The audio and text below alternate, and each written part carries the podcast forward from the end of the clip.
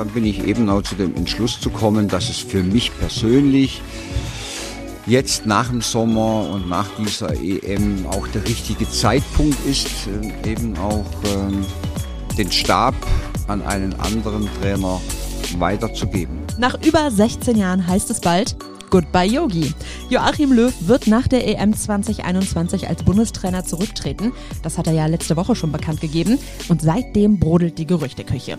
Wer soll Löw beerben und wer kann ihn überhaupt ersetzen? Viele Namen stehen dabei im Raum. Vielleicht sein Ex-Assistent Hansi Flick oder doch Rekordnationalspieler Lothar Matthäus? Wir checken für euch die möglichen Kandidaten und geben eine Prognose ab, wer ab Juli deutscher Nationaltrainer wird. Jetzt im Bravo Sport Update.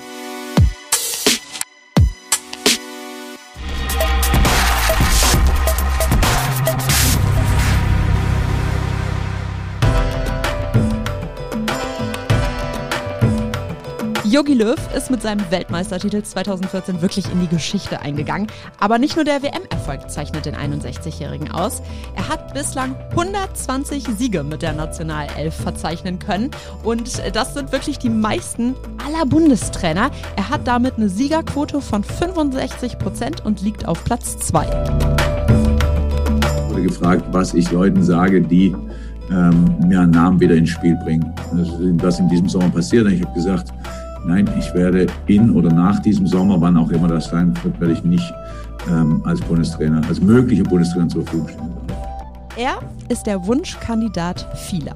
Liverpool-Trainer Jürgen Klopp, der hat aber bereits abgelehnt. Kloppo ist nicht der einzige mögliche Nachfolger. Neben Bayern-Coach Hansi Flick werden auch Rekordnationalspieler Lothar Matthäus und auch U21-Bundestrainer Stefan Kunz gehandelt. Auch der Name des ehemaligen RB Leipzig-Trainers und Sportdirektors Ralf Rangnick geistert umher.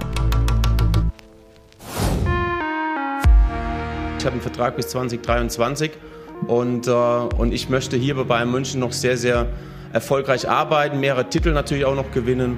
Und äh, das ist das, was, was ich, ja, was, was meine Aufgabe ist hier beim Verein.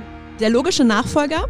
Hansi Flick. Ja, der heutige Bayern-Trainer, der assistierte Löw ja bereits von 2006 bis 2014 und war auch wirklich maßgeblich mit beteiligt am WM-Titel.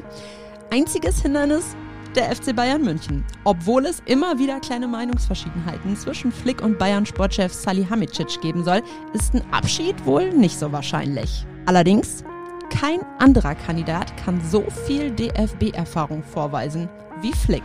Trainerwahrscheinlichkeit 70 Prozent. Apropos DFB-Erfahrung.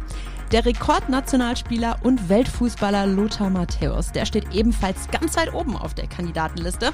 An Fußball-Sachverstand, da mangelt es dem bald 60-jährigen TV-Experten auf jeden Fall schon mal nicht. Als Spieler war er eine Legende und auch als Trainer hat er schon internationale Erfahrungen gesammelt. Ja, auch wenn seine Stationen wie Österreich, Serbien, Brasilien, Israel und Ungarn und Bulgarien, wo er sogar Nationaltrainer war, jetzt nicht die allergrößten sind.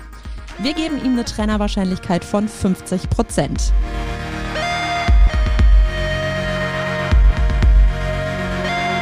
Der nächste Kandidat? Stefan Kunz. Und der ist sogar schon DFB-Trainer von der U21. Ja, der Ex-Nationalspieler und Europameister von 96 ist seit 2016 verantwortlich für die deutsche U21-Auswahl. Sein Nachteil?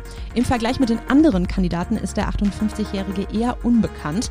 Für Kunz sprechen hingegen, dass er die Topstars Gnabry, Sané, Werner und Co. fast alle aus der U21 kennt. Könnte natürlich ein Vorteil sein. Außerdem hat Löw seinem Kollegen schon 2019 bescheinigt, er habe die Fähigkeiten, Bundestrainer zu werden. Trainerwahrscheinlichkeit 60 Prozent.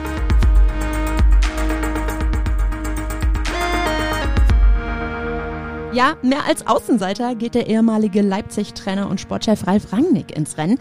Der 62-jährige Fußballprofessor, wie er wegen seiner Taktikfähigkeiten bezeichnet wird, der hat jede Menge Vereinserfahrung. In der Bundesliga, da coachte er schon den VfB Stuttgart, Hannover 96, Schalke 04, die TSG Hoffenheim und eben zuletzt auch RB Leipzig. Für die Bullen, da war er zusätzlich auch Sportdirektor. Die Kompetenzen hätte Rangnick also. Allerdings, ihm wird häufig so ein Hang zur Alleinherrschaft vorgeworfen. Das ist natürlich etwas, was beim DFB sicher nicht gerne gesehen wird. Trainerwahrscheinlichkeit 40 Prozent.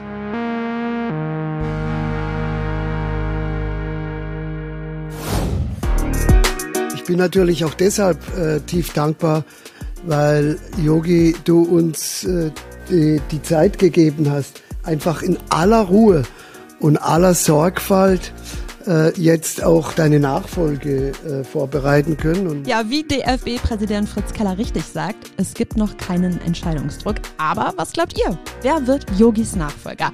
Habt ihr noch andere Kandidaten? Schreibt es uns gerne in die Kommentare. Und äh, nur mal so, ne? Wieso sollte nicht eigentlich die erste Frau Bundestrainerin werden?